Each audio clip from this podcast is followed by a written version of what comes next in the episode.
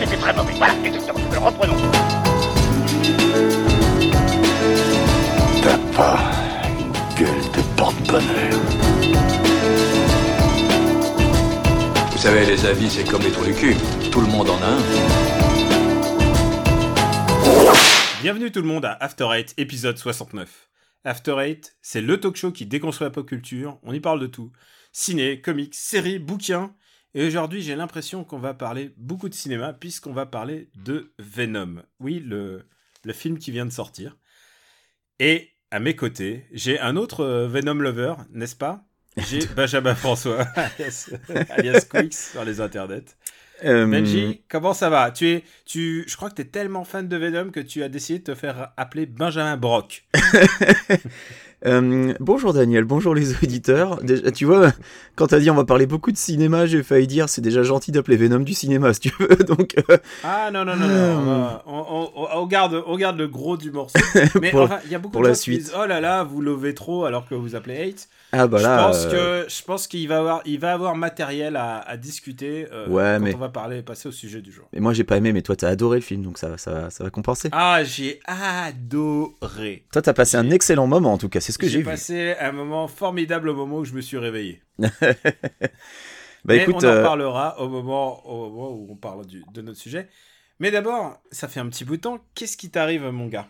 Bah écoute, euh, tu parles justement de te, te réveiller. Alors moi à la base je voulais parler d'Armada dans mes news, mais euh, je me suis endormi dessus hier soir, donc je l'ai pas encore terminé. Alors, Armada, pour ceux qui connaissent pas. C'est le deuxième roman de Ernest Klein, ci devant l'auteur de Ready Player One, un livre et un film qu'on adore à After Eight, vous Un livre savez. hein. qui sponsorise euh, After Eight? Ah bah on en parle dans tous nos épisodes, donc Ah euh, bah ouais, non, évidemment.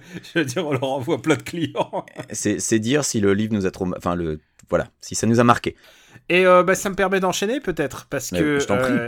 J'étais aux États-Unis il y a pas longtemps, donc euh, c'était un Comic Con euh, fort euh, fort agréable. Donc Comic Con de New York, donc ouais. Comic Con de New York. Et, et juste en revenant, donc, euh, un, un ami, un ami de la maison, un ami de- du show qui s'appelle Martin Gamera, qui produit le, le podcast euh, Stockholm Sardou Stockholm Sardou, merci. et qui co-présente le podcast Nanarland. Voilà. Et, euh, et il nous alpague en disant Mais il faudrait que vous fassiez euh, super euh, ministre de l'Intérieur Battle en nous montant la liste Wikipédia de tous les. de tous les listes de tous les ministres de l'intérieur. Et alors ça serait très drôle de savoir Moi, j'étais chaud, hein. Ouais, Poniatowski, Pasqua, Maurice Papon, attends, il y a tellement de gros clients là-dedans. beaucoup, beaucoup de, beaucoup de criminels, hein, ça il faut le dire. Le, le seul truc, le seul truc, c'est que j'avais en tête depuis très longtemps et je me disais putain mais en fait ça va être un peu problématique parce que euh, parce qu'il y aura forcément des gens pas contents et faire un classement sur les présidents. Et en fait maintenant on a le matos, il y a suffisamment de présidents pour que ça soit un classement intéressant. Donc on s'est mis en tête que un spécial de fin d'année, donc il n'y a pas que Transformers qu'on va s'enfariner. Euh, c'est une émission que j'avais en tête de faire depuis très longtemps et finalement je me suis motivé grâce à... bah, Il y a des gens qui ont dit ouais ouais on veut écouter ça. Donc maintenant c'est officiel, pour la fin d'année on a un spécial qui arrive, c'est Super Président de la cinquième Battle. Et euh, Voilà. c'est pas une blague, Et on va classer les... On va dire surtout euh, qui est le meilleur président de la cinquième, qui est le pire président de la cinquième, c'est aussi possible. Et, euh, et c'est un classement qui va être fait donc avec toi, puisque tu le veux bien, et avec papa. On va bien s'amuser parce que j'ai- déjà, déjà commencé à. Parce que déjà ça, préparé tes arguments. Non, mais c'est une émission que tu peux pas, euh, tu peux pas y aller comme ça. Il faut un petit peu préparer. Euh, bon après, préparer pour moi c'est pas très compliqué parce que je lis le canard enchaîné depuis que j'ai 12 ans. Bizarrement, j'ai arrêté avec les années Hollande. Et, euh, et- c'est du l'époque à laquelle j'ai arrêté aussi, vu que, vu que je conduisais, j'avais plus le temps de le lire de toute façon. Donc, euh, Oui, et, et moi, je sais pas pourquoi, j'ai eu une espèce de soudain désintérêt. Et euh, alors, Est-ce que tu t'y es remis C'est la question. Ah, je m'y remets occasionnellement. Ouais. Je fais Ouais. un- si, si, si, il se passe un truc le mercredi, euh, si je prends le métro ou le, le train le mercredi, euh, tu peux être sûr que le- je prends le canard. Mais ça Moi, dépend vraiment du, du jour de, du jour. euh, de- Moi, quand je suis en visite en France, je sais que c'est mon petit péché mignon. Je me prends, je prends mon petit canard. Tu vois, il suffit que j'arrive en milieu de semaine, comme ça, je peux en avoir trois euh, si, euh, si je reste euh, 15 jours. Donc euh, c'est c'est- c'est ma petite tradition. Mais c'est vrai qu'à une époque, je m'étais abonné depuis les US au canard et je me rendais compte qu'ils s'empilaient, que j'avais pas le temps de les lire. Donc bon, à un moment, j'ai. Ben, en fait, ouais, c'est quand on est abonné, euh, c'est pour ça que c'est pour ça que j'ose pas m'abonner euh, à des journaux physiques parce que j'ai peur de qu'ils s'empilent au fur et à mesure. Ouais, mais autant quand je prenais le métro, tu vois, je le, je le torchais en deux jours, c'était c'était c'était réglé. Là, en conduisant, bah évidemment, j'ai pas le temps. Faudrait que je me pose quelque part, que je le lise, euh, et c'est bah, non, bah, j'ai pas le temps. Dans les embouteillages. je sors un journal et je l'ouvre en grand dans les embouteillages. Ouais. C'est le truc rassurant. et mais tu sais, maintenant, les voitures, elles se conduisent presque toutes seules. Ouais, presque. Non, mais genre, C'est presque conduit est important. J'ai conduit une voiture de location et tu- j'étais à un moment coincé dans l'embouteillage et elle avançait quand le mec devant avançait et s'arrêtait au même moment. Bientôt, les voitures auront plus besoin de nous. Et euh, vivement. ri- rien aura, à voir. On aura plus de temps pour lire du coup. Rien à voir pour rester sur cette note américaine. Euh, je joue beaucoup à Spider-Man euh, en ce moment. Alors, je ne fais pas ma reco euh, Spider-Man parce que je vais attendre de le finir. Mais j'y joue beaucoup. C'est le, c'est le jeu que je Twitch le plus en ce moment. Et en fait, euh, je joue, euh, je joue pas mal en ce moment. Je fais pas mal euh, vivre ma chaîne Twitch. Donc, si vous êtes intéressé, c'est twitch.tv slash Robotics. Donc, vous avez des chances d'y voir Spider-Man. Spider-Man, qui, qui, je pense, est un jeu passionnant à décortiquer, surtout si tu aimes Spider-Man. Et euh, j'y pense beaucoup parce qu'en plus, on a Venom, on a, on a parlé de Venom juste après. Ouais, puis on a fait euh, un épisode Spider-Man il y a, pas si longtemps.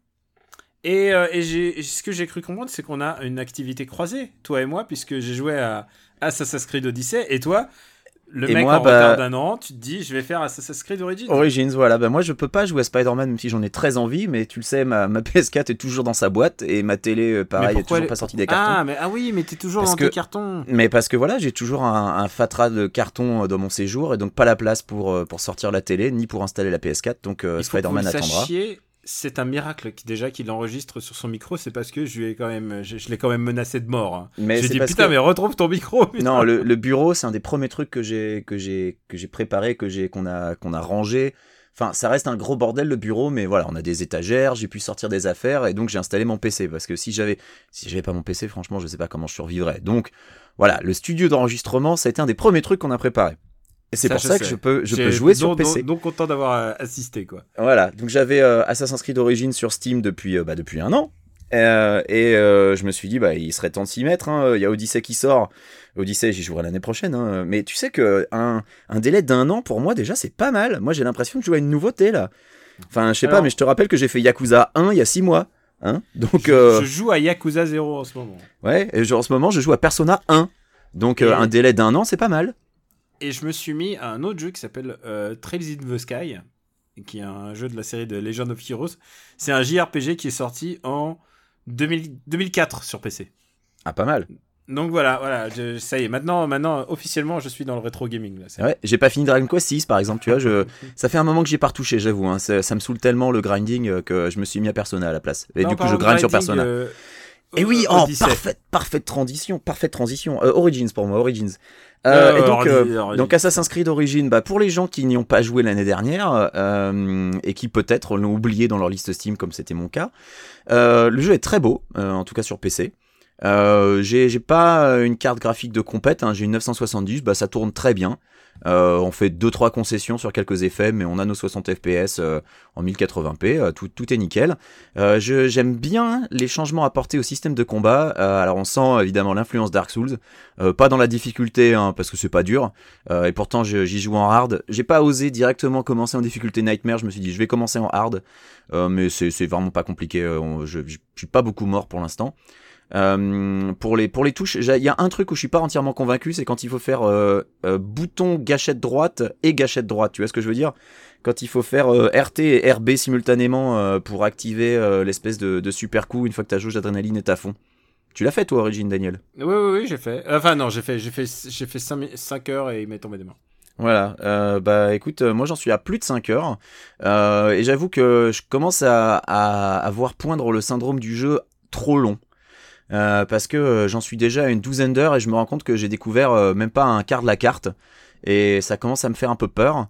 Mais le, jeu en tout cas est agréable à parcourir si ce n'est un détail, un détail que perso je trouve incompréhensible. Enfin c'est un choix de design que, que personnellement euh, je, je considère d'une stupidité sans nom, c'est l'apparition des niveaux d'expérience dans Assassin's Creed. Oh là là, m'en parle pas, c'est horrible. Je vis Qu'est-ce un que enfer à c'est cause de ça. que cette idée de merde? Alors, ça vient directement de The Division. hein, euh, c'est c'est ce que Mm. tout le monde m'a dit sur Twitter. J'ai eu la, je n'ai pas eu la chance de jouer à The Division, mais apparemment peut-être que j'ai eu la chance de ne pas jouer à The Division parce que je pense que ça m'aurait énervé.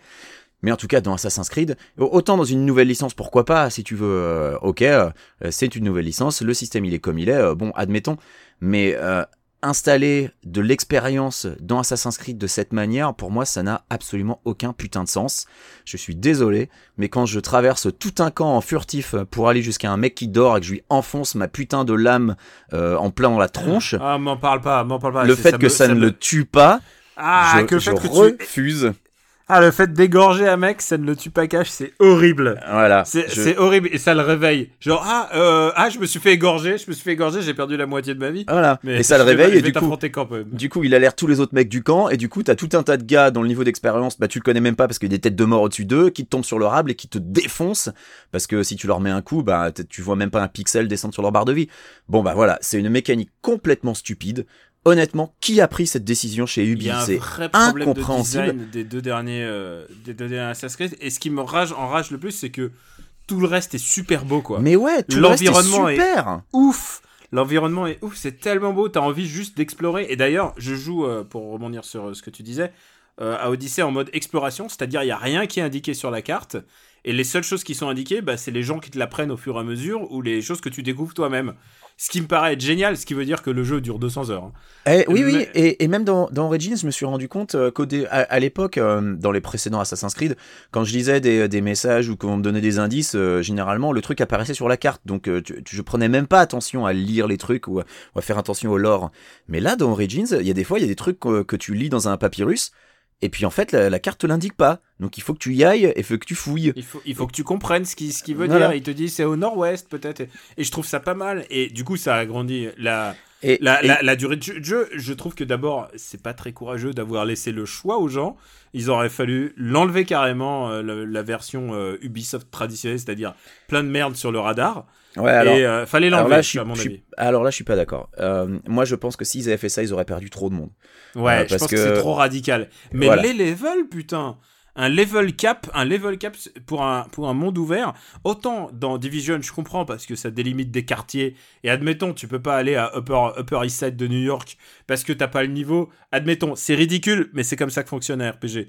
Mais là, tu mets pas des levels sur un monde ouvert. Puis c'était la promesse dès le début. C'était voilà, c'est comme ça, c'est un RPG. euh, mais mettre ça au forceps dans Assassin's Creed, pour moi, ça n'a vraiment tellement aucun et du putain coup, de sens. du coup, je sais pas si t'as avancé suffisamment, mais ensuite t'as des milliards de listes de missions qui servent juste à gagner de l'XP.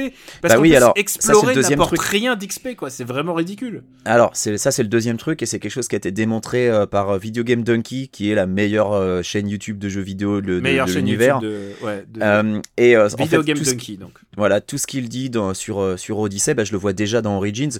Tout ce que ce qu'ils appellent quête annexe, c'est pas annexe du tout. Si tu les fais pas, tu n'as pas l'expérience nécessaire pour continuer la quête principale. Si tu as envie de tracer euh, uniquement la quête principale, bah tu vas en chier parce qu'il y a des moments où il faudra absolument que tu grindes. Et ça, mais ça n'a aucun putain de sens. Donc, ça euh, m'a- ça m'a découragé d'or- d'origine et j'ai tellement envie d'y jouer, j'ai tellement envie de voir la Grèce, euh, la Grèce bullshit, mais la Grèce antique quand même reconstituée et tout, Euh, les statues, les coucouilles des, des gros des, des dieux grecs et tout. Mais, mais putain, c'est tellement décourageant. Je, je comprends pas. Pour moi, en termes de système, les deux derniers, c'est les pires, c'est les pires Assassin's Creed que j'ai que, que j'ai joué quoi. Et pourtant, euh, j'étais pas ouf. C'était pas ouf les, les, les bastons avant. Alors écoute, là- je les, ai, je les ai tous faits et juste avant celui-là, j'ai fait Rogue. Alors je peux te dire que non, même avec l'expérience, c'est pas les pires Assassin's Creed. Mais, Ah, bon. mais voilà, le système Rogue. d'expérience, un Rogue. est- Mais, mais tu sais que moi, j'avais pas beaucoup aimé Black Flag. Alors Rogue, c'est encore, euh, c'est, c'est une deuxième dose de ça, quoi. Baroque, c'est c'est que du bateau quoi. Euh, Il y a énormément de bateaux, mais vraiment beaucoup trop de bateaux. mais là, il y a puis- aussi du bateau dans Odyssey. hein. et un personnage pas charismatique, pas intéressant, euh, que t'as envie de voir crever, euh, euh, qui, enfin vraiment, je, je Ah détestais Rogue, horrible. Tout va bien, l'histoire elle est mise, elle est mise en arrière-plan, donc euh, si l'histoire te fait chier, t'es pas obligé de, de faire ça. Dans, Oui, dans et puis- Origins, moi je zappais, je zappais l'histoire du, du héros, elle me- elle m'emmerdait, c'était Et vraiment puis, naze. ce qui est pas mal dans Origins, c'est que il n'y a pas ce syndrome de l'urgence dans un open world. Tu sais, euh, c'est un truc qu'on peut reprocher par exemple au Batman. À chaque fois, tu as une menace qui est super importante, mais non, en fait, tu vas, tu vas faire deux trois petites quêtes annexes à côté parce que tu as le temps. Euh, alors que là, dans Origins, il Ouais, n'y a t'as pas, cette notion t'as d'urgence. pas de prise d'otage et des machins comme ça Voilà. à régler. ouais. Donc, euh, donc euh, dans la diégèse du jeu, ça rentre complètement quoi. C'est c'est tout Mm. à fait logique. Il y a aucun problème de narration. euh, euh, tu fais tes petits assassinats et t'as le temps. Et, euh, et si tu mets euh, trois jours pour aller buter un mec, bah c'est pas grave parce que euh, t'avais t'avais rien qui t'obligeait à y aller plus tôt. Euh, mais euh, mais mais dont on te donne la possibilité de, de laisser traîner, euh, alors que c'est un problème qui est vraiment courant dans les dans les open world. Enfin, tu vois, c'est un truc qu'il y a dans les GTA, c'est un truc qu'il y avait dans les dans les dans les Batman, même dans d'autres Assassin's Creed. Des fois, on dit faut vite que t'ailles à tel endroit, puis en fait, bah non, tu vas faire 15 quêtes à côté avant d'y aller, et puis tu t'en fous. Mais là, dans Origins, pour l'instant, en tout cas, de ce que j'ai vu, c'est c'est bien, mieux géré. Frustration, mon gars. Donc voilà, c'est niveau d'expérience pour moi, c'est vraiment une abomination. Je ne comprends pas. Absurde. que des gens aient pu se dire que c'était une bonne idée. Chaque combat devient super pénible en fait à cause de ça. Je, je comprends encore moins que ça a été conservé dans Odyssey. C'est vraiment une idée de Bah, merde. bah, ils ont été faits à la suite. Hein, c'est euh, Ouais, c'est- ouais, mais- une raison économique. Mais pourquoi quoi? Quelle est enfin autant euh, t'aurais t'aurais l'expérience qui, euh, qui qui progresserait en suivant la progression de ton personnage, tu vois, euh, comme dans Skyrim. Peut-être, mais je verrais pas trop l'intérêt non plus. Euh, mais mais au moins ça serait moins frustrant parce que là euh, non non ça n'a aucun putain de sens. Je suis Tu un sais, assassin, j'ai une lame. Si tu veux à la limite à la limite, je veux bien qu'on me mette de l'expérience, des ennemis qui sont trop forts parce que parce qu'ils sont juste meilleurs au combat que moi, ok. Soit. Mais là, les loups, ils passent des levels. Les loups mais- passent des levels. mais laissez-moi one-shotter les mecs avec ma lame. Laissez-moi au moins ça. Parce non, que- tu peux plus. Mais voilà, mais tu vois, ça, ça me dérangerait pas. Je traverse un, un- un camp tout entier avec des soldats qui sont trop forts. Si jamais ils me voient, ils me défoncent. Mais si je peux passer en fufu derrière et leur planter une lame entre, entre, entre les deux yeux, ça les tue en, en one shot, je serais ok. Mais non, il faut que la putain de lame one shot les ennemis. Parce que sinon, c'est pas possible. C'est pas Parce possible. que C'est sinon, c'est vraiment- pas un jeu d'infiltration. Mais bon, en même temps, euh, quand tu vois la mécanique d'infiltration, elle est quand même tellement plus légère que MGS. Tu sais, si tu sens que ils s'y attardent pas trop, quoi. C'est c'est pas leur c'est pas leur kiff.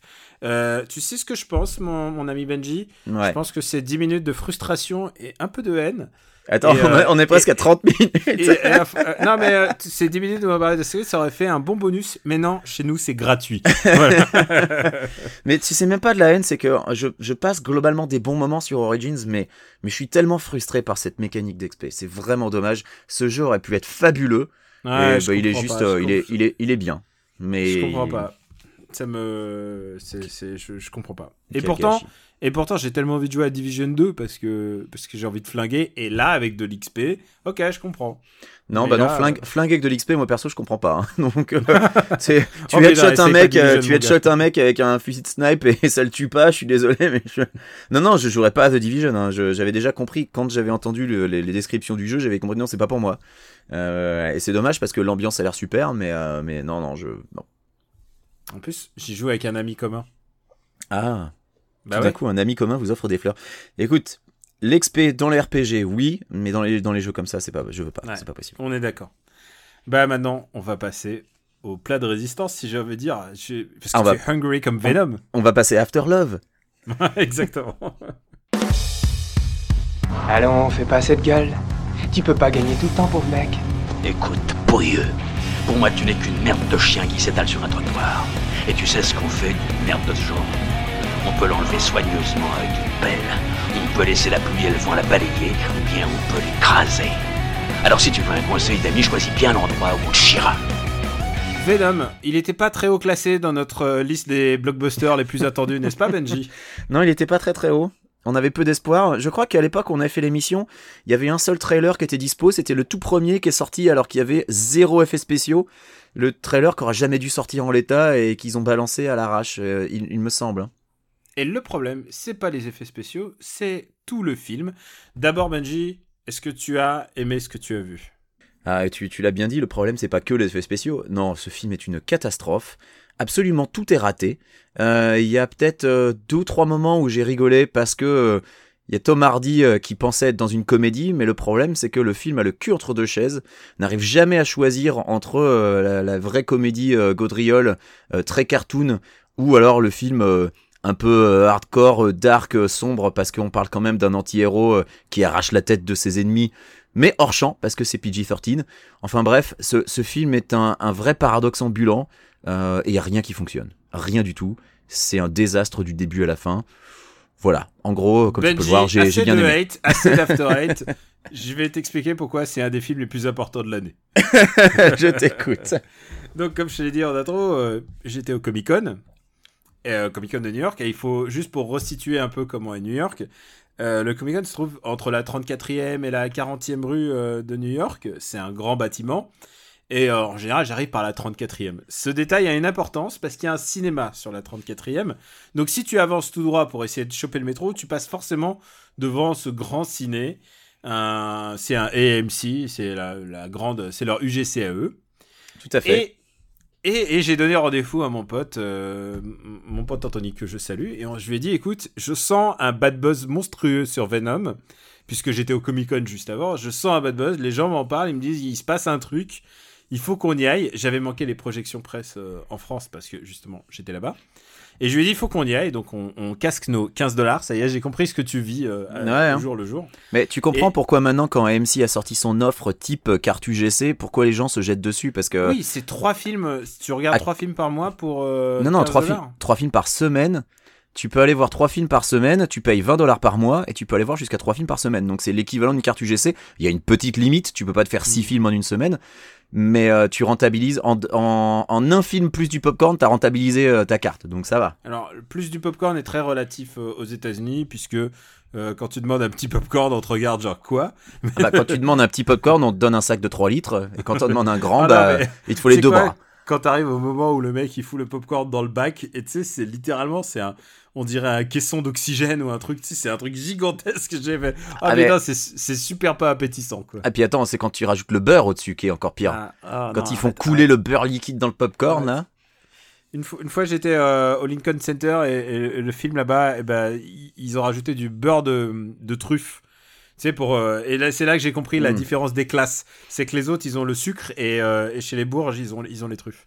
Mais euh, blague à part, revenons, revenons-en à Venom, ou plutôt à ce setup de cette séance de Venom. Moi je trouve ça Donc- révélateur qu'on préfère parler de popcorn que de parler de ce film. C'est vrai, c'est vrai, mais on- il va être question de faim bah, pendant tout le film. Ouais. 34e rue, donc j'arrive au cinéma, donc il faut que tu t'imagines que les gens qui sortent du Comic Con, ils passent par ce cinoche, et donc la salle est pleine de gens, à la fois en costume, mais il y a aussi des gens, des fans qui sont venus avec leur t-shirt Venom, ils sont chauds bouillants, tout le monde est chaud bouillant pour une séance, ils ne savent pas ce qui les attend. Mais personne n'a vu et- les trailers ou quoi Et effectivement, bah, euh, les trailers, c'est les trailers, une fois que tu es devant le film, euh, t'as t'as plus de... T'as plus de barrière. Donc, euh, résumons juste l'histoire. C'est Eddie Brock, donc qui n'a rien à voir avec l'Eddie Brock qu'on connaissait, puisque euh, avant il était photographe pour un journal, pour le Daily Bugle. Là, il est journa- blogueur, journaliste d'investigation. Ouais, il est reporter, euh, il a sa propre émission. euh, on, est, enfin, on est supposé y croire. Euh, joué par Tom Hardy. Tom Hardy qui n'a pas l'air de savoir comment jouer pendant tout le film, mais ça, on, on y reviendra. J'ai l'impression que beaucoup de gens ne savent pas comment jouer leur. leur... Il, il continue de faire son, son accent bizarre, on ne sait pas d'où il vient son accent. Et c'est sans doute les 30-40 premières minutes les plus chiantes que j'ai vues d'un film cette année. Et je peux te dire, mon gars, j'en ai vu quelques-uns à Cannes. euh. Genre, euh, vraiment, tu sais, les, les films chiants, j'en ai vu, mais là, les 40 premières minutes étaient chiantes. Et là vient le moment où il fusionne avec Venom, donc c'est Mhm. quand même déjà bien bien loin dans le film. Après les longues expositions, sa petite amie qui est jouée par Michelle Williams, qui elle, elle a elle a l'air de savoir jouer jusqu'à temps que justement que Venom arrive. Après, on dirait qu'on l'a pas prévenu. on, on peut le dire, on va, on va spoiler, hein. On va, Ah oui, on oui, va on pas spoil, trop se. Là, priver. déjà, on est dans les 40e minutes là. Là, préparez-vous à spoiler alert. Là. Mais de toute façon, on, va, on va revenir sur le début du film parce qu'il y a tellement de choses qui vont pas dans le début. Ouais, du ouais, mais film. là, là, je fais dans l'ordre chronologique de la, la séance est partie Ouais. en vrille. Mais tu sais quoi Je vais revenir sur le début du film parce que toi, je, je suppose que t'as dormi pendant le début du film. Euh, ouais, ouais, non, mais Je te, attends, je te connais, je suis, je suis un peu familier avec tes Oui, méthodes. oui, il y a un truc qui m'a réveillé. C'est le moment où il fusionne avec Venom, et là, je vais, oh putain. Et là, il Ah bah Tom Hardy aussi, il a fait ouais putain. Et là, Tom Hardy s'assomme tout seul dans sa salle de bain. et là, la salle se met à rire.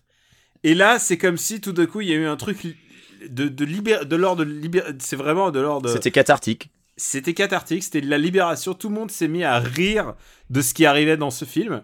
Et tout d'un coup, Tom Hardy, qui jouait avec accent bizarre, il s'est joué, il s'est mis à jouer à mec avec accent bizarre, mais en mode Jim Carrey dans The Mask. Et je pense que c'est ça son référent d'ailleurs. C'est Ah. que Alors moi j'avais Jim Carrey dans Menteur Menteur, mais c'est vrai que c'est proche aussi.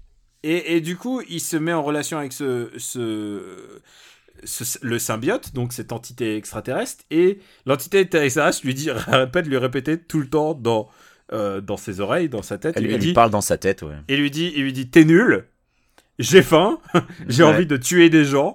Et lui, il est là, genre, il a l'air d'être clueless.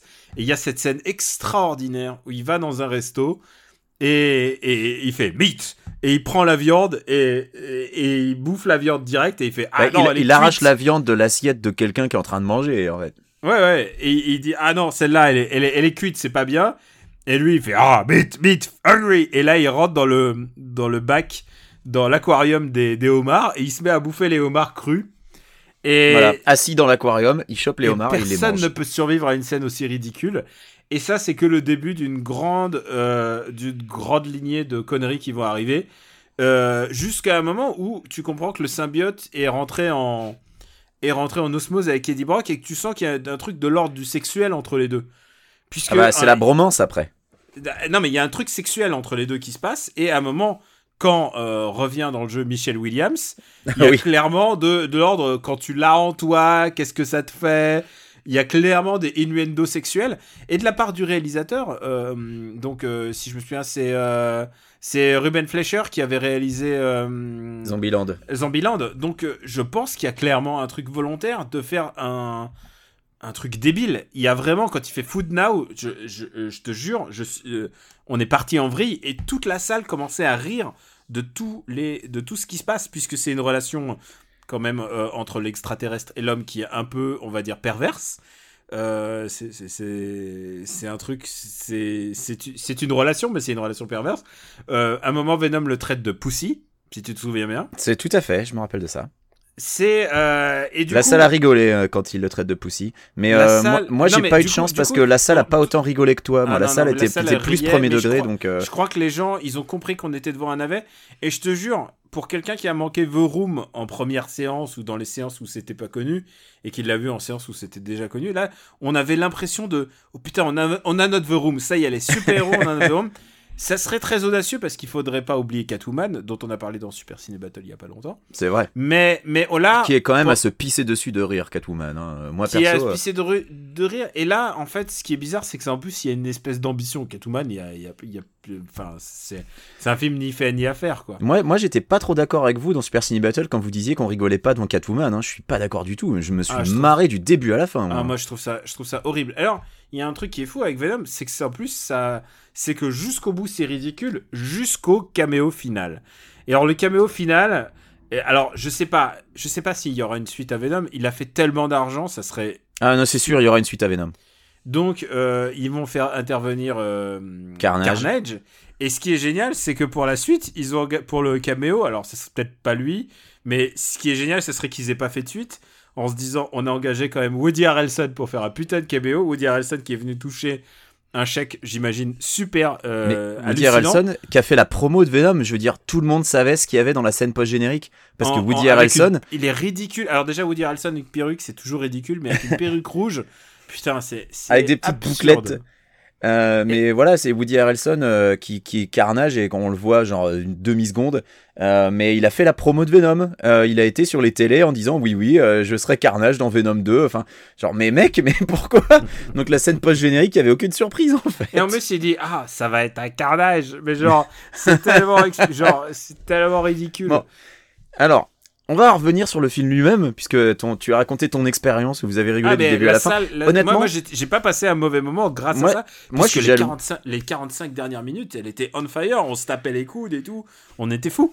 Moi, je suis jaloux parce que la salle a pas rigolé autant que ça, et donc du coup, j'étais, j'étais pas dans, le- dans le même euh, mood, si tu veux. Il y a eu des moments où j'ai rigolé nerveusement, mais, euh, mais j'avais bien le, le- je me rendais bien compte que j'étais le seul à- à rire devant le ridicule de, de la, de la scène. Donc revenons sur le début du film. Au début du film, on a un, un Elon Musk rebeu, hein, parce que c'est quand même ça le rôle qui est joué par, euh, par Riz Ahmed. Pauvre Euh, Riz c'est- Ahmed. Pauvre Riz c'est Ahmed vraiment- qui, le joue, qui le joue pas mal. Hein. C'est euh, vraiment Elon Musk, quoi. C'est euh, incroyable. euh, qui donc fait des, fait des expérimentations, euh, fait faire des expérimentations dans l'espace, parce que lui il est sur Terre, euh, et qui implique euh, une, race extraterrestre euh, qui a été découverte, qui sont donc les symbiotes. Et son idée, c'est que les symbiotes arrivent à survivre dans l'espace, et peut-être que si les symbiotes peuvent fusionner avec les humains, eh ben les humains pourront aller vivre dans l'espace, puisque bah, le réchauffement climatique va détruire la Terre, et donc plutôt que de consacrer son argent à essayer de sauver la Terre, il préfère consacrer son argent à faire fusionner les humains avec des entités extraterrestres dégueulasses pour faire vivre les humains dans l'espace. Bon, cherchez pas la logique là-dedans, c'est le personnage de Riz Ahmed, il est archi caricatural du début à la fin. Dès que tu le vois, tu sais que ça va être lui le méchant. Et alors, non seulement il est caricatural, mais en plus, euh, enfin, il est plus que caricatural. J'arrivais à deviner ses répliques avant qu'il les dise. Et là, il y a un exemple, mais vraiment euh, euh, qui, est, qui, est, qui est un classique. Au moment où les, symbiotes, il, remet la main sur les symbiotes parce que voilà, la navette spatiale qui les ramène s'écrase, ils récupèrent les échantillons, sauf un qui, qui s'enfuit. Là, je reviendrai dessus parce que là aussi c'est bien ridicule. Les trois ou quatre échantillons restants sont ramenés aux USA. Il ouvre euh, le, container dans lequel il y a les symbiotes, il les voit et donc faut bien voir que c'est des espèces de, enfin c'est des tas de morphes qui bougent quoi, les symbiotes, c'est dégueulasse. Et il fait Oh my God. Et là j'ai murmuré Very beautiful.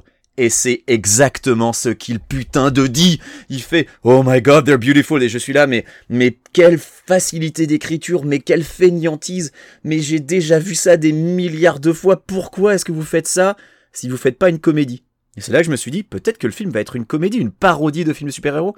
Et le problème, c'est que le film n'est jamais ça. Il est juste ridicule du début à la fin, sans jamais être une parodie. Donc j'avais dit que je reviendrais sur le symbiote qui s'enfuit.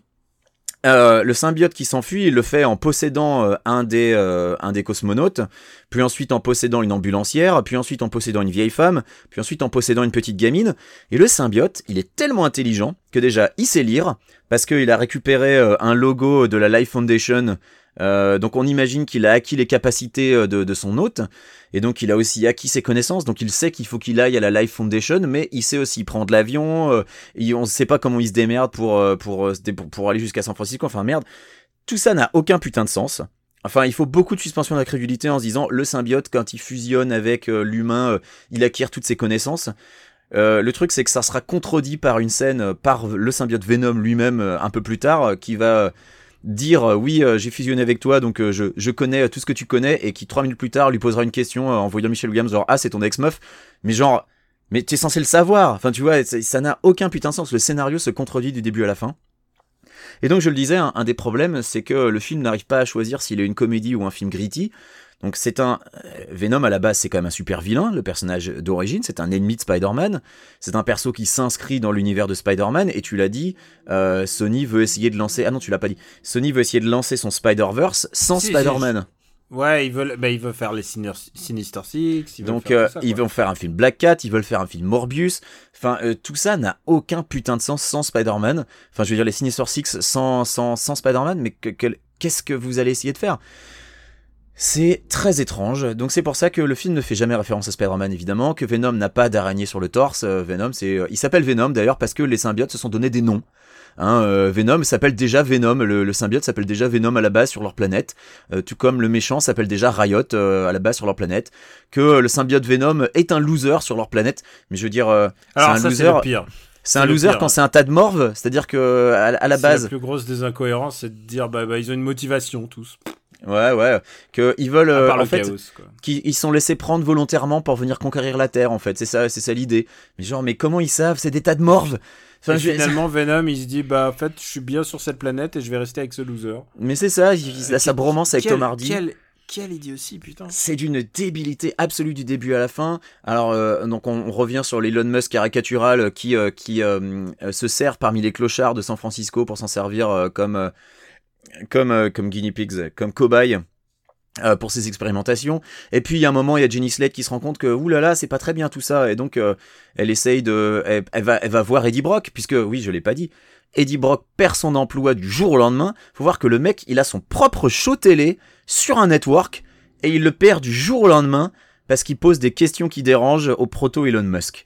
Et là, tu te dis, mais, euh, mais c'est pas comme ça que ça marche. Ah non, Enfin, mais je veux dire, tout, tout, tout concernant son taf était ridicule. ça n'a aucun putain de sens. Enfin, toute la, tout le début où il perd son taf, où il perd sa meuf, ça n'a aucun putain de sens. C'est ridicule du début à la fin, c'est vraiment consternant. Euh, les effets spéciaux, est-ce qu'on, est-ce qu'il faut qu'on parle des effets spéciaux? C'est très laid, c'est globalement raté. Le combat entre les deux symbiotes, c'est d'une mocheté absolue.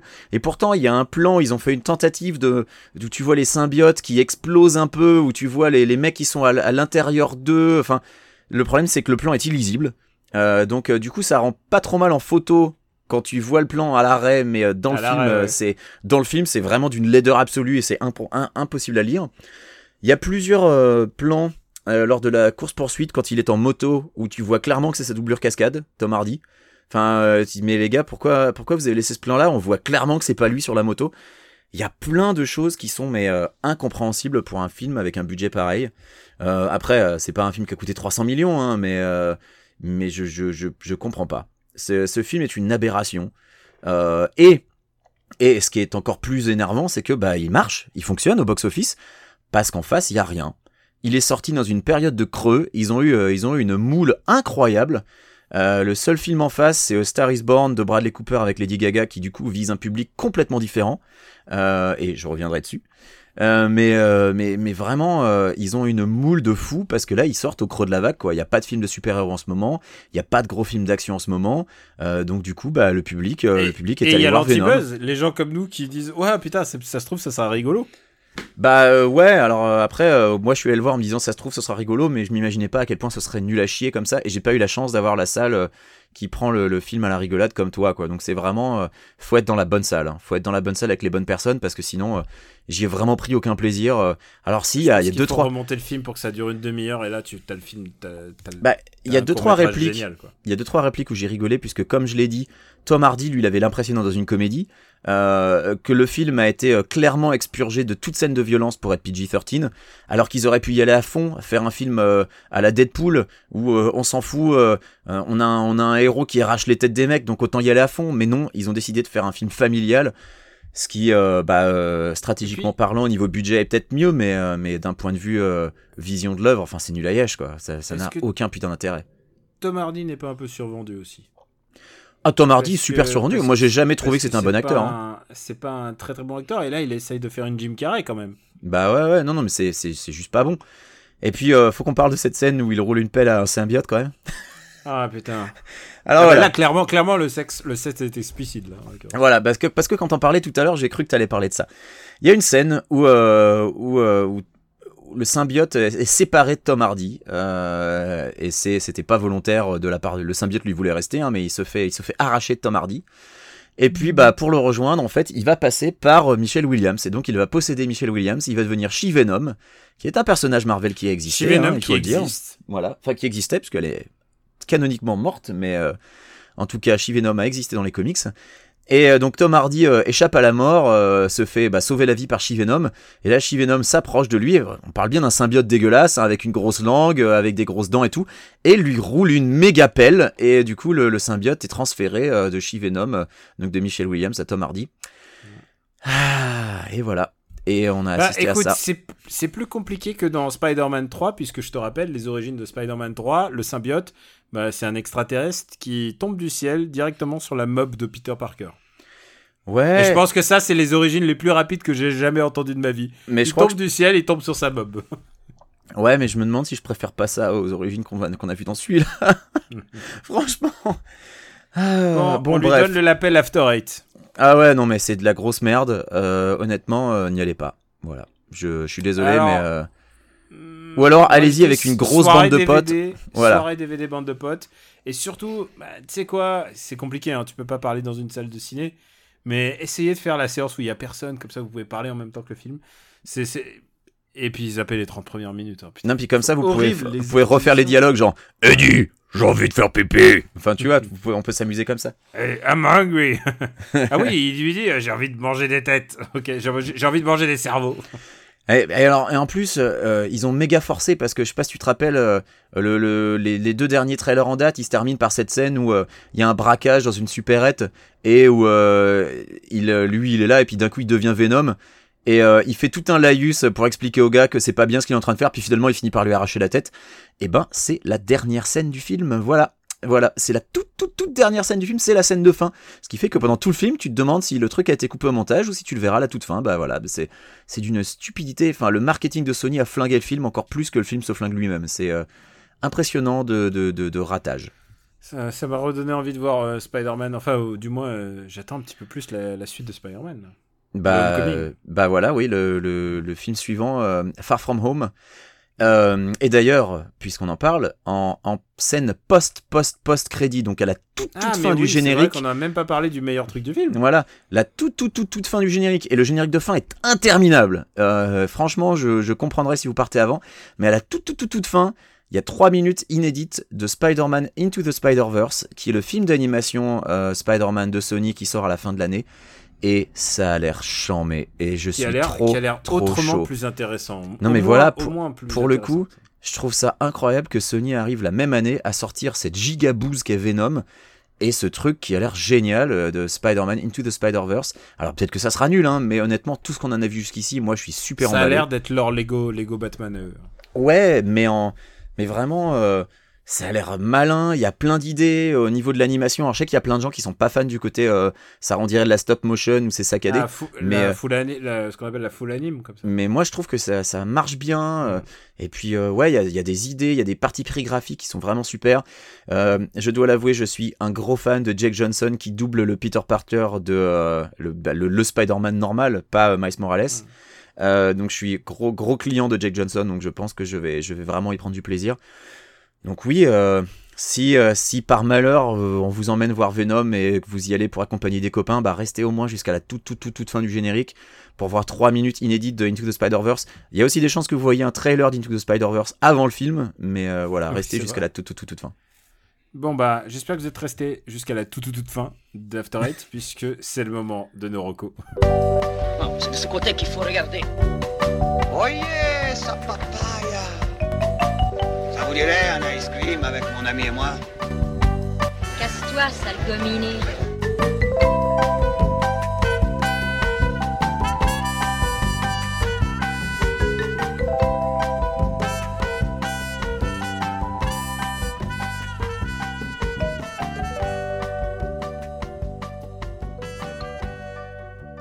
After Eight est un titre trompeur parce qu'à la fin, on balance nos recommandations. Benji, qu'est-ce que tu as vu de bien à part Venom? Bah, je suis allé au cinéma une deuxième fois. Et euh, parce que, euh, comme je l'ai dit, euh, cette semaine aux US, il y avait deux films. Il y avait Venom et il y avait A Star is Born. Et alors, je suis le premier étonné, mais j'ai bien aimé ce film. Alors, pourquoi je suis le premier étonné? Parce que, je vais le dire, hein, je ne suis pas du tout, mais alors pas du tout client de la musique de Lady Gaga. Et je vais préciser, euh, je suis tout à fait conscient qu'elle a énormément de talent, puisque euh, j'ai euh, j'ai pu voir les vidéos YouTube où elle est seule au piano, où elle chante, et, et oui, non, elle a énormément de talent. C'est impossible de nier que euh, elle chante super bien, qu'elle joue du piano, qu'elle écrit, qu'elle compose. Donc là-dessus, j'ai aucun problème. Non, j'ai beaucoup plus de problèmes avec avec ses albums, avec ses singles, avec cette espèce de pop, avec des sons, des sonorités électro que perso je trouve dégueulasses, euh, des chansons qui ont des paroles mais complètement ineptes. Enfin, prenez 5 minutes et lisez les paroles de Poker Face ou de Téléphone. C'est d'un niveau mais consternant. C'est le fond de la cuvette, c'est épouvantable. Non, mais les paroles de téléphone, mec, c'est encore pire. Enfin, c'est de la nulle, mais nulle à chier. Voilà, je déteste la musique de Lady Gaga. Alors que, alors que je, justement, je crois que ce qui m'énerve le plus, c'est que je la sais, c'est très bien. je la sais très talentueuse et c'est ça qui m'énerve le plus. Bref, j'y suis allé à moitié reculon. Et ben, c'est vachement bien. Et euh, c'est vachement bien parce que, alors, bon, c'est pas, vous y allez pas pour l'histoire, hein, parce que c'est pas original, c'est un remake d'un remake d'un remake. Il y a déjà eu quatre versions de ce de, Star Is Born de cette histoire. La dernière en date, c'était avec Barbara Streisand. Euh, et euh, pour l'anecdote, c'était la première production de John Peters, euh, qui était le coiffeur de Barbara Streisand. Ah, Euh, John et Peters, dont on parle énormément dans An Evening with Kevin Smith, hein, avec euh, la longue histoire de Kevin le Smith, producteur de Wild Wild West. le producteur de euh, Wild Wild West, des films Batman chez des Warner. Batman, ouais. et des films Superman chez Warner jusqu'à jusqu'à récemment. Euh, et qui donc euh, est aussi le coproducteur de cette version de Star is Born. Donc euh, tu vois, il a, il a pas perdu la main, John Peters. Il n'y a pas d'araignée mécanique géante dans Star is Born, malheureusement. Mais ça, raconte donc l'histoire de. C'est un film réalisé par Bradley Cooper, qui raconte donc l'histoire de Bradley Cooper, qui est un, un rocker à succès. hein. J'ai l'impression qu'il a beaucoup basé son jeu sur un Eddie Vedder alcoolique, c'est assez rigolo. Et donc c'est un chanteur, on va dire qu'il fait, il fait un peu de la country, mais country un peu rock. Enfin, c'est un Garth Brooks ou un Brad Paisley. Enfin, c'est un mec comme ça. Euh, et puis euh, il rencontre euh, un soir dans un bar une chanteuse, et donc interprétée par Lady Gaga. Et bah, il a un coup de foudre, hein, déjà tout, tout net. Euh, il va lui faire la cour, euh, ils vont euh, ils vont commencer ils vont commencer à sortir ensemble. Et puis un soir lors d'un concert, il l'appelle sur scène pour qu'elle chante avec lui. Et puis finalement progressivement c'est elle qui va qui va un petit peu voler les projecteurs, pas voler hein, parce que il il il a il a produit derrière, il la pousse. Mais alors que sa carrière à lui décline, sa carrière à elle explose. Et bah on, suit, on, se doute que l'histoire va pas bien se finir, mais voilà. Le, film parle un tout petit peu justement euh, euh, de ce dont je parlais avant. Euh, Il y a un moment où euh, lui euh, devient euh, assez malheureux de voir que elle est obligée de, bah, de danser, de faire de la chorégraphie, euh, de faire de la vieille pop pourrie avec des paroles minables euh, pour, euh, pour faire des, des singles à succès. Et donc je me suis dit ah ils vont peut-être élaborer là-dessus et puis finalement non pas tant que ça. Euh, mais je me suis je me suis un peu reconnu en lui à ce moment-là. Euh, mais en tout cas, euh, Lady Gaga est vachement bien dans le film et c'est vraiment une révélation et je pense que c'est le, le truc euh, sur lequel, euh, bah, c'est déjà le truc sur lequel toutes les critiques insistent. Euh, et euh, je sais pas si le film est sorti en France à l'heure actuelle, mais en tout cas quand il sortira, Ah, je si, pense que c'est. D'accord. Bah, c'est certainement ce dont parle la presse. Elle, vraiment, euh, joue très très bien. Euh, dans le même temps, elle joue un rôle qu'elle connaît, hein, puisque bah, elle a commencé à connaître le succès quand elle a commencé à partir dans les extravagances et à faire de la pop, euh, alors qu'avant elle galérait euh, à chanter dans des bars. Donc finalement, c'est un peu son histoire. Euh, je sais pas si elle serait euh, une bonne actrice pour des rôles un peu plus, euh, de composition, mais euh, en tout cas, euh, dans Star Is Born, euh, vraiment, elle, euh, elle, est exceptionnelle. C'est donc euh, une reco. Euh, je vais pas vous mentir en vous disant c'est le meilleur film de l'année, hein, pas du tout. euh, déjà parce que, bah, je l'ai dit, c'est un remake d'un remake d'un remake, donc on connaît l'histoire, il y a rien de très original là-dedans, mais c'est plutôt joliment fait. Euh, Il y a quelques longueurs, malheureusement. Le film est peut-être trop long pour ce qu'il a à raconter. Euh, et puis, justement, ce qui peut être paradoxal, c'est qu'il y a quelques passages qui paraissent un peu expédiés. La dépression, justement, donc du personnage de, de Bradley Cooper, par moment est traité un, peu par-dessus la jambe euh, ou, trop rapidement, trop brièvement. On sait qu'il est alcoolique depuis le début euh, parce que euh, on le voit picoler sans arrêt, mais on, a un peu de mal à comprendre ce qui, le pousse vraiment à la déprime alors que bah, jusque, là il vivait un, parfait amour avec elle. Donc le film a des défauts évidemment, mais ça reste un bien meilleur moment que Venom. Donc si vous hésitez entre les deux films, eh bien moi je vous conseillerais plutôt d'aller voir Star Is Born euh, 2 et avec Bradley Cooper et donc surtout Lady Gaga. Daniel, à toi. Écoute, euh, tu m'as presque convaincu. Alors que beaucoup de gens m'ont dit Ah, Tu vas voir, tu c'est horrible. Mais, mais écoute, je, je, je, veux bien lui laisser sa chance. Ah, c'est pas horrible, hein. c'est euh, guimauve, euh, on va pas se le cacher. Euh, mais, mais honnêtement, l'interprétation est tellement, tellement juste, tellement chouette que, que bah, ça, ça vaut un peu le coup d'œil. Alors, j'avais un film à j'ai beaucoup de films à recommander, du coup, je vais espacer les recours entre ici et Super Ciné Battle. Et je vais commencer par euh, ce qui est, me paraît être le plus urgent, entre guillemets, puisque c'est en fonction des, dates de sortie. Euh, D'abord, déjà présent dans les salles, il y a Donbass. Donbass, c'est un film, c'est un des films qui m'a le plus marqué justement à Cannes. Euh, c'est un film qui a eu, je crois que le prix de la réalisation du festival Un certain regard, et c'est complètement mérité. C'est un film ukrainien, et c'est à la fois un film de guerre et un film de de propagande, puisque euh, ça se passe dans la région de Donbass, c'est une région à l'est de l'Ukraine, et c'est une euh, région qui est évidemment euh, soumise à à la fois des, du contrôle militaire, à la fois des crimes et des saccages et des kidnappings. Il se passe tout un tas de merdier, comme on aimait dire en, en russe, euh, puisque euh, l'influence russe est, effectivement là. C'est une région, euh, le, film est en langue russe, non pas en ukrainien. Et, et c'est le drame de cette région et qui se décrit. Et si ça a eu un prix pour la réalisation, c'est pas pour rien. C'est sans doute de tous les films que j'ai vus cette année, il y a mes scènes les plus impressionnantes étaient dans ce film-là. C'est des manières de montrer euh, l'efficacité de la propagande sur les gens, sur le peuple, mais aussi euh, de montrer la guerre de manière euh, à la fois sans phare, mais aussi avec une espèce de proximité. Il y a une scène absolument inc- incroyable de lynchage en public. Alors je dis lynchage, il n'y a pas de, il y a pas de mort, il n'y a pas de sang. euh, je, je vous spoil pas le truc, mais bon, il y a un Ouais, moment, un mec- il y a un mec qui est, qui est exposé en place publique en disant bah c'est un criminel et que la foule s'attroupe sur lui et c'est réalisé en plan séquence et il n'y a pas de gruge et tout. C'est euh, très très très impressionnant. Donc si vous aimez à la fois les films de guerre mais aussi les films qui s'interrogent sur la guerre euh, d'en bas c'est un très très très grand film. C'est à la fois un film de guerre et un film et un drame un drame terrible et si j'en parle maintenant c'est qu'il est sorti euh, fin septembre donc là il faudrait un peu se grouiller pour le voir euh, en salle et euh, je voudrais faire une double reco. Et c'est deux films asiatiques. Alors, il y en a un qui va sortir. C'est le fameux film Crazy Rich A- Asians. Tu l'as peut-être vu Non? Toi, tu Non, je l'ai, je l'ai pas vu malheureusement. Il est sorti à une époque où j'avais pas le temps d'aller au cinéma, donc il va falloir que je, le- je me rattrape et... Et- que je le regarde quand il sortira en VOD. Et l'autre film euh, asiatique que je veux mettre en, valeur aujourd'hui s'appelle La saveur des ramen. Et pour deux raisons complètement différentes.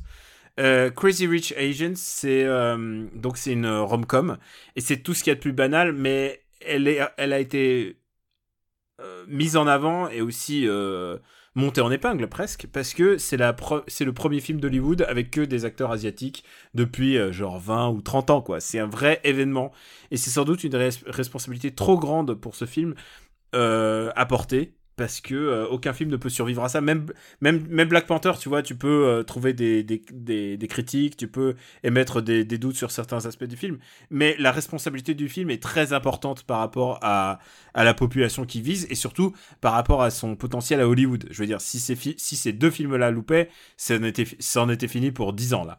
Ouais. Et, et là, le fait est que Crazy Rich Asians a cartonné et du coup, bah, ça va en entraîner d'autres. Pourquoi je recommande ce film au-delà du fait que c'est une rom-com totalement agréable avec des gens riches et, euh, et tout ce que tu peux t'imaginer du déluge de richesse que ça peut représenter. Un, je crois que ça se passe à Singapour en plus. Euh, donc, euh, tu vois, du déluge de richesse absolue, c'est que euh, il y a une méchante dans ce film-là. Évidemment, dans toutes les rom-coms, il y a une méchante. Et là, c'est la belle Doche. Évidemment, la belle Doche, c'est toujours la méchante. Ah, c'est pas Rachel Et- McAdams. Et, et c'est Michelle Yeo. Ah, Et Michelle Yeo est fabuleuse. Et elle est extraordinaire en méchante. Euh, c'est un rôle qui lui va super bien. Et si je peux résumer ce film en, en, en un truc, c'est que le climax, alors euh, c'est une rom-com, vous savez très bien comment ça va se terminer, mais c'est que le climax de ce film, c'est un match de Mahjong avec Michelle Yeo. Et rien que pour ça, ce film vaut le coup d'être vu. C'est un moment extraordinaire de cinéma parce que plus j'y repense à ce, moment-là, parce que j'ai été obligé d'aller sur Wikipédia pour essayer de comprendre ce que j'ai vu, puisque je ne suis pas un ouf de Mahjong, à la, je connais rien en Mahjong. Et là, je me suis dit, mais attends, attends, il faut que je recomprenne ce qui s'est passé. Et le fait est, c'est la, la première rom-com qui m'a obligé de me documenter sur ce qui se passe. Et tu peux le voir, évidemment, sans connaître rien de Mahjong. Mais le fait de voir Michelle Yeoh en méchante en fight de, de Mahjong, en climax, parce que d'habitude, elle, elle était plutôt habituée à donner des coups de pied. bah voilà, ouais. Euh, C'est très, c'est un trip très différent. Mais est-ce qu'elle elle- est-ce qu'elle place ses briques de Mahjong avec des coups de pied? Non, mais avec classe. Ah, dommage. Parce qu'avec des pour- coups de pied retournés, ça aurait de la classe. Effectivement, mais tout avec des avec la schlac classe. Coup de pied retourné, bam Sur, la, sur le pont. Et le deuxième film asiatique dont je parle, et si je mets en, en parallèle ces deux films, c'est qu'il y a aussi un climax inattendu. La saveur des ramen, c'est un drame. Euh, c'est un drame euh, réalisé par Eric Koo, qui est aussi un réalisateur de, qui vient de Singapour, que j'adore. Il, il a réalisé un des plus beaux films d'amour euh, du cinéma pour moi, qui s'appelle Be With Me, un film qui, qui je crois pas a été mentionné dans Super Ciné Battle. Je sais pas si ça date d'avant. avant 2010, mais, mais du coup, personne ne l'a jamais mentionné. Mais voilà, pour moi, c'est un des plus grands films de, tous les temps. Je pèse mes mots. Et c'est un mec qui fait des films euh, assez compliqués. Il a fait un film sur un, sur un mec qui bouffe des clous. Enfin, tu vois, des trucs euh, assez compliqués. Hein. C'est pas, c'est pas. Il a fait la. hum, Il a fait des biopics en dessin animé euh, Tatsumi sur la vie du, du, mangaka, donc Yoshihiro Tatsumi. C'est un mec qui fait plutôt des, des choses audacieuses. Et là, La saveur des ramen est un film extraordinairement simple. C'est l'histoire d'un gars qui est un jeune chef en ramen qui bosse dans le resto de son père. Son père meurt et, euh, il est orphelin. Sa mère, euh, sa mère aussi euh, cuisinait. Et il est orphelin. Et, il est un enfant métis. Donc déjà, il y a plusieurs niveaux de lecture dans, dans, ce film. Il y a le film sur la vision du métissage à la fois au Japon et à la fois au Singapour. Il faut pas oublier aussi que le, le Japon, c'était les méchants pendant la Seconde Guerre mondiale pour Singapour. Donc il y a aussi plein de, différentes euh, zones de lecture, de, de grilles de lecture pour ce film. Et donc Masato, euh, qui est joué par un japonais, mais vraiment euh, brillamment, comme j'en ai plus vu depuis très très très longtemps, part à Singapour pour essayer de retrouver le goût des plats que cuisinait sa mère. Et en fait, il fait un voyage culinaire en Asie, en fait. Et il va essayer de se réconcilier avec son passé, avec les gens de son passé, et en même temps euh, de partir en- de partir à la reconquête de, quelque chose d'un goût qu'il avait perdu. C'est littéralement euh, la, recherche de la Madeleine euh, de Proust. C'est la re- repartir à la recherche du goût. Et, euh, et, d'un point de vue personnel, c'est quelque chose sur lequel je, me suis, je, me suis complètement retrouvé puisque c'est ce que je fais dans ma vie, dans ma vie à moi, puisque depuis environ euh, 5, 4-5 ans, euh, et ça s'est intensifié depuis, je me recherche complètement dans la cuisine puisque ma mère écrivait des livres de cuisine. Et, euh, la cuisine était toujours une part très très importante euh, de ma vie, euh, et en tout cas de la sienne, et, je cherche à retrouver ça, et à chaque fois que je cuisine, c'est comme si je rentrais en, adéquation, comme si je rentrais en osmose métaphysique avec euh, tous les souvenirs qu'on m'a gardés, donc il y a quelque chose de très très personnel euh, dans ce film. Euh, je vous cache pas que le dernier tiers, vous allez voir flou, c'est la larmoulade. Euh, tu pleures, mais alors, mais tu, tu pleures vitesse grand V. Évidemment, pour moi, c'est euh, c'est encore plus euh, touchy, mais c'est un film à la fois universel et très très très simple. C'est un très très beau film d'Eriku et en plus, et ça c'est le cadeau bonus, c'est que ça ça monte de la bouffe tout le temps. Et t'as faim, mon gars, t'as envie de ramen, Bah envie de bah ramen rien à que- très, rien très très haute dose. Rien que d'en entendre parler, j'ai faim là, j'ai envie de ramen. Et alors, et tu sais, pourtant, il y a du food porn dans ce genre de film, mais ils en abusent pas. Il y a vraiment 3-4 scènes où ça cuisine vraiment énormément. Mais sinon, euh, c'est quand même, euh, c'est quand même très mélancolique. C'est un très très très beau film et euh, je vous invite à aller le voir le plus tôt possible. Il est sorti il y a plus d'une semaine à Paris. Euh, J'espère qu'il passe un peu partout en France. Allez voir euh, le- les saveurs du ramen. Vous allez, vous allez m'en dire des nouvelles. C'est vraiment un très très très très grand film, direct dans mon top 10 de l'année.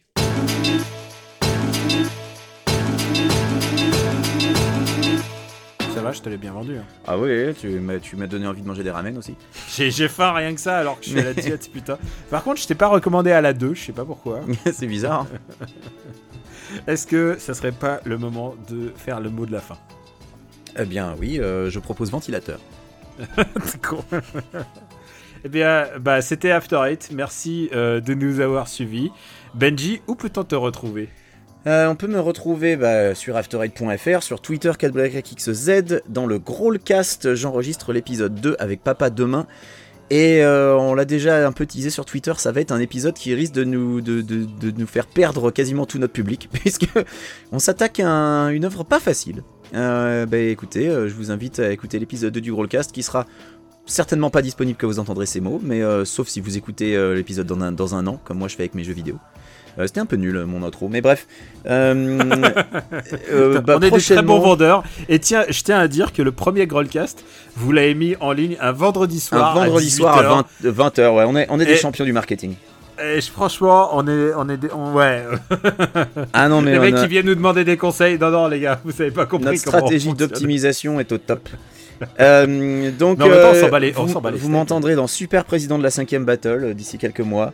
Euh, et puis sinon, voilà, c'est à peu près Est-ce que tu me Euh, permets d'ajouter pour toi, euh, nous avons enregistré un Parlement Luc depuis pas longtemps. Ah, c'est vrai.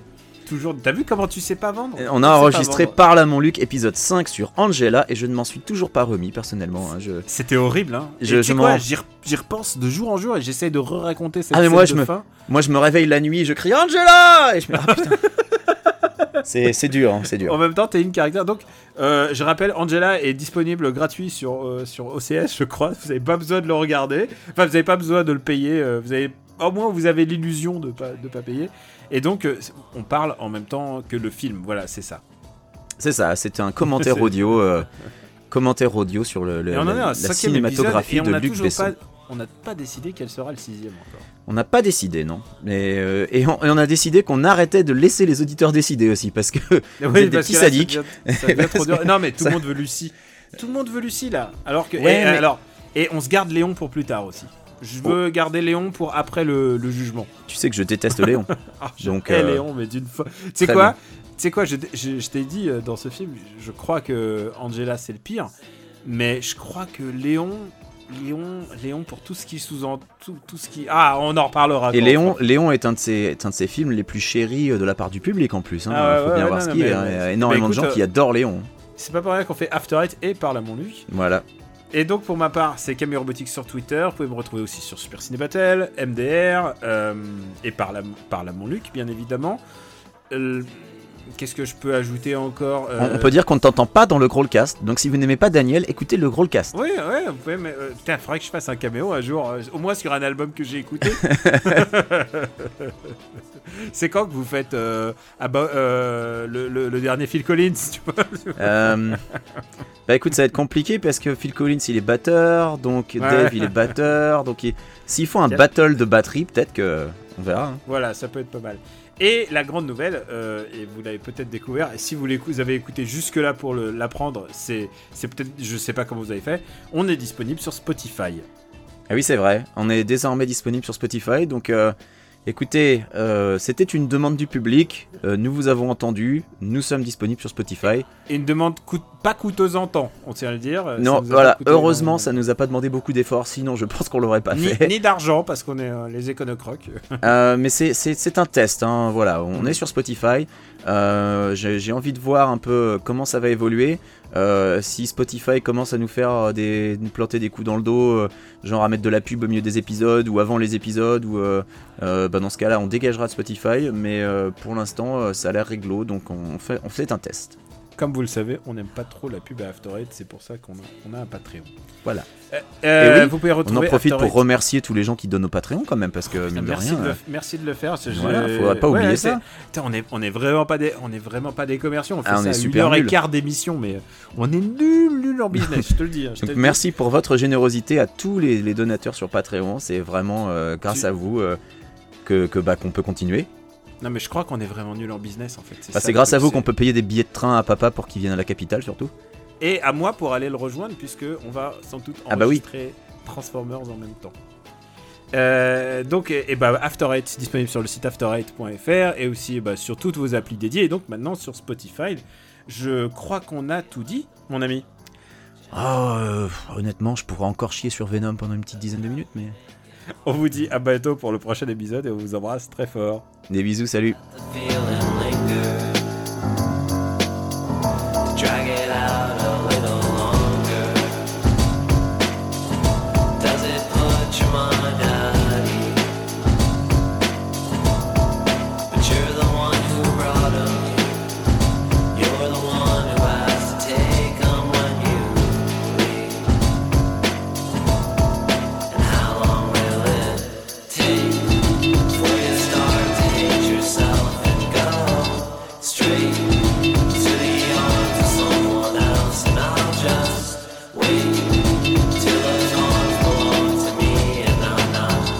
sand.